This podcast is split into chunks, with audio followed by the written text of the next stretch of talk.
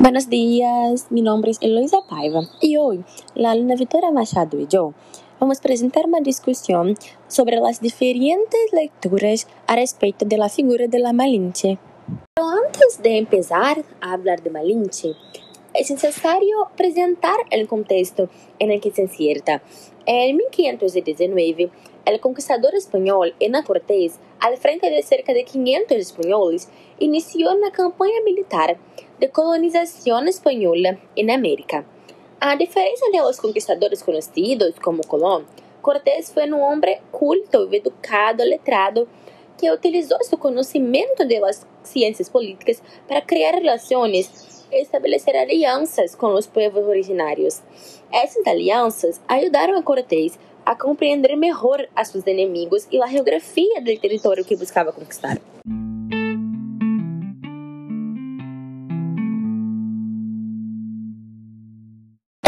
1521, Cortés conquistou a capital azteca, Tenochtitlan, consolidando assim a derrota total do imperador azteca Moctezuma. Há três fatores que podemos citar como os principais contribuintes la vitória espanhola: uh, a superioridade tecnológica e militar, as enfermidades contagiosas que trajeron os espanhóis e que desmaram as populações nativas, já que eles não tinham anticuerpos para estas enfermidades, e, por supuesto, as alianças políticas hechas por Cortés, eh, consolidando assim o domínio espanhol em América sobre os pueblos aztecas.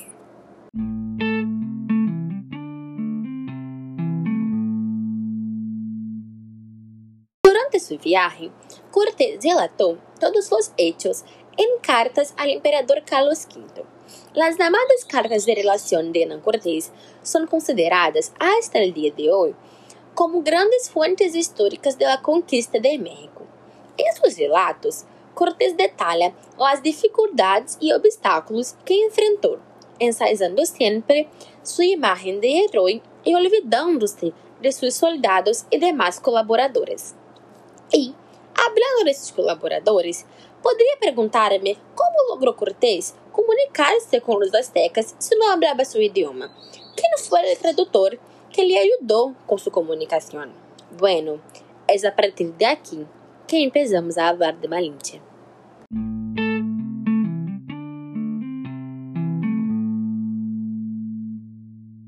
Malinali, nombre náhuatl que recibió la Malinche al nacer, era uma mulher indígena que, sendo aún joven, foi vendida como esclava por sua madre e anos depois foi entregada junto a outras 19 mulheres como um regalo a los espanhóis quando o equipo de Cortés legou a Tabasco, um dos estados mexicanos. E por conhecer a língua azteca, el náhuatl, Malinali foi utilizada como tradutora e mediadora, estabelecendo a comunicação entre os espanhóis e os aztecas e sendo fundamental na formação das alianças que ajudaram a Cortés a lograr a vitória. Assim, a importância de la Malinche em la conquista de território é inegável, pero a diferença de lo esperado, Cortés não lhe dá o mínimo de reconhecimento. E uma prova de esto é que em suas cartas de relação, Cortés la menciona solo uma única vez e sua história é totalmente deixada de lado. Además de tradutora, Malinche também foi amante de Hernán Cortés, e esta é uma das razões por las que criaram uma imagem negativa ao seu redor. Uh, al dominar el náhuatl, el español y el maya, la joven se encargó de manipular a los pueblos originarios y articular los planes de Cortés contra su antiguo pueblo. Y esto, esto que muchos la consideraron una traidora. En México, la Malinche segue siendo considerada como el mal de México, especialmente después de ser bautizada en el catolicismo, donde asumió el nombre de Marina, y por haberse relacionado sexualmente con el conquistador que diezmó a los suyos, generando como resultado un hijo de esta relación, Martín Cortés, primer fruto mexicano del mestizaje. Sin embargo, analisando o processo histórico da época, é um erro considerá-la uma completa traidora, depois de ser vendida, regalada aos espanhóis, seduzida e tomada a ter relações sexuais que não se sabe se foram consentidas ou não. É cruel considerar uma figura tão importante só como traidora e promíscua.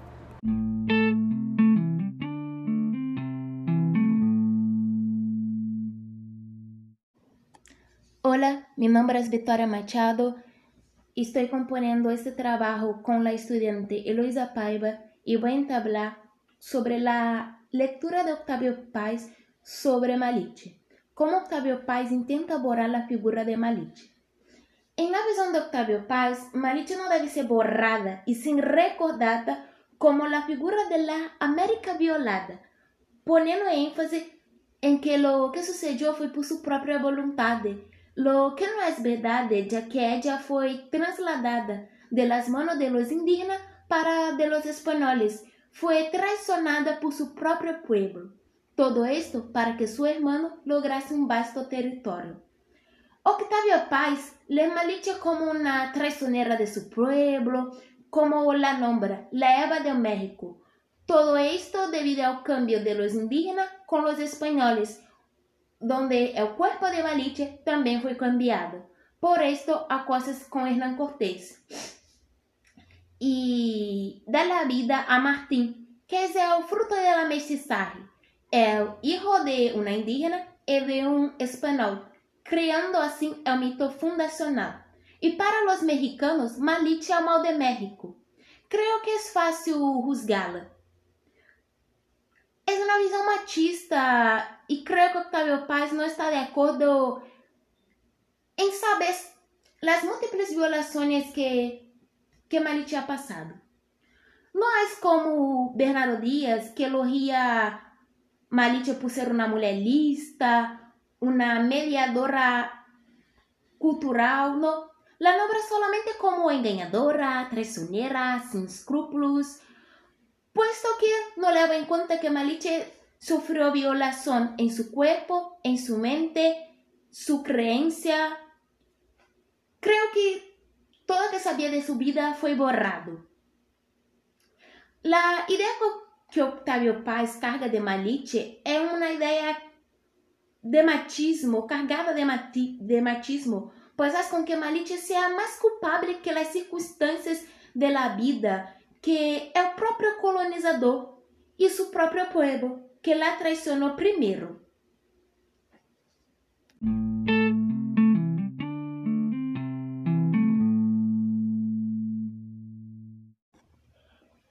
Lo que Malicheten para las escritoras postcolonial y feminista, Maliche es valorada.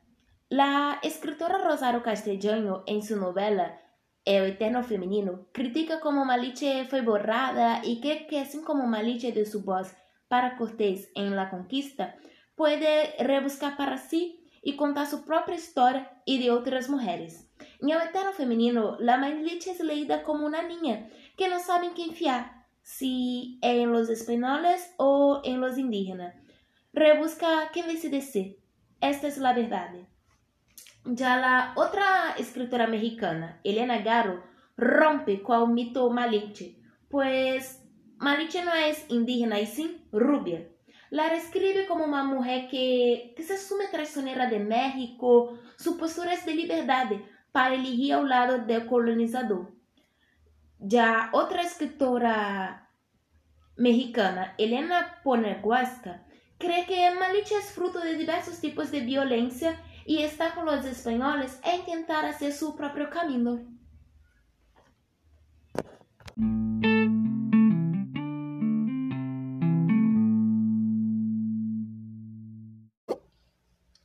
Malich en el arte. Hay una pintura en que Malich está acostada y al dorso de su espalda, como si fuera un apoyo, está la iglesia representando Cortés que la usaba para las traducciones, que la embarazó y la de otro hombre como objeto sin valor, así que es ley de México. Luego abajo está el pueblo mexicano y ella sí como si estuviera en un sueño. trajo el cuadro La Maliche de Alfredo Ramos Martínez de 1940, que valora los trazos de Maliche y cómo su cultura indígena es reflejada en la comunidad mexicana. Maliche es el rostro de la lucha feminista, no, aún es recordada en el movimiento chicanos, que no es tan conocida en la América del Sur, principalmente las mujeres chicanas que son hijas de mexicanos que nacieron en Estados Unidos que são leídas como mestiça, mesmo que Estados Unidos seja seu país de origem. Intentam borrar sua cor de pele, sua cultura, e elas que vivem da transculturação indígena e estadunidense como meio para resistir. Utilizam de las duas culturas, assim como Maliche ha hecho no passado, vivendo, fazendo uma mediação cultural entre os indígena y los españoles.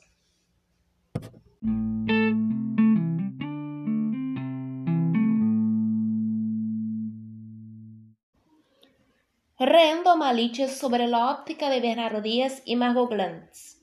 Bernardo Díaz fue un cronista que trabajó al lado de la indígena de ascendencia azteca Nahuatl Maliche.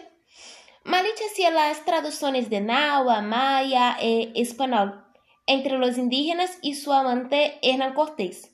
El cronista hispánico valora la imagen de Maliche como heroica, bondosa por perdonar a su hermano su madre. Cree que la belleza e inteligencia y su actuación como multilingüista fue de gran importancia para la colonización de México. Bernardo Díaz resalta que por ser vendida tantas vezes, Malit era uma mediadora intercultural. Su conhecimento de línguas y su belleza la puso en contacto directo entre los tratos de los españoles con otras comunidades. Malich hacía las traducciones, explicaba sobre las costumbres religiosas para Cortés. Tenía la pasabilidad entre los dos mundos, entre el mundo indígena y do, de los, los españoles entre otras culturas.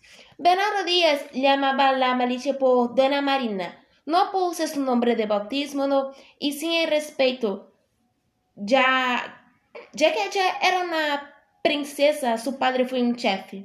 Bernardo Díaz resalta que Cortés no, no había conquistado México si no fuera por Dona Marina, tan que nombraba Hernán Cortés como Hernán de Maliche. La escritora arrogante se basa en los relatos de Bernardo Díaz y ve Maliche como símbolo de la resistencia indígena y sobre todo femenina que fue borrada, o que, o que es una lástima.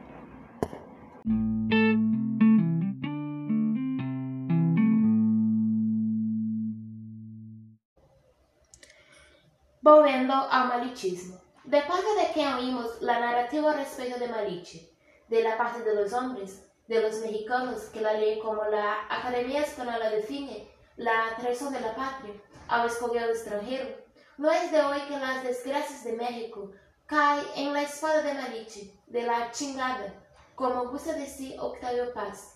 Creo que los mexicanos necesitan de una nueva narrativa sobre Maliche.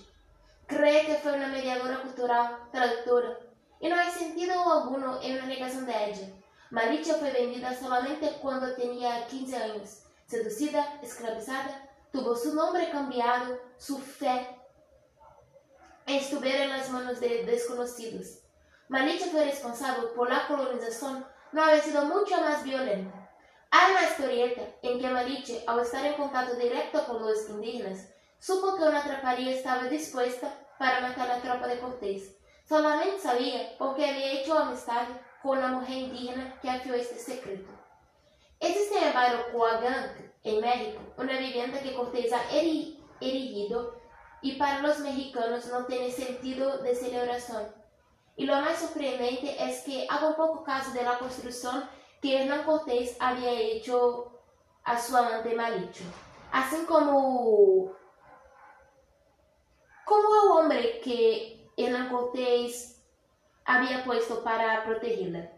Según el historiador José Clemente Orozco, negar la resistencia de Maliche es negar a sí propio, visto que hay estudios que enseñan que Maliche puede ter sido seducida a la imagen de que Cortés fuera que um grandioso azteca e que su pueblo como mais que o intercâmbio de esta terra territorial e sim espiritual, creendo que estaria sacrificando sua vida a um grandioso.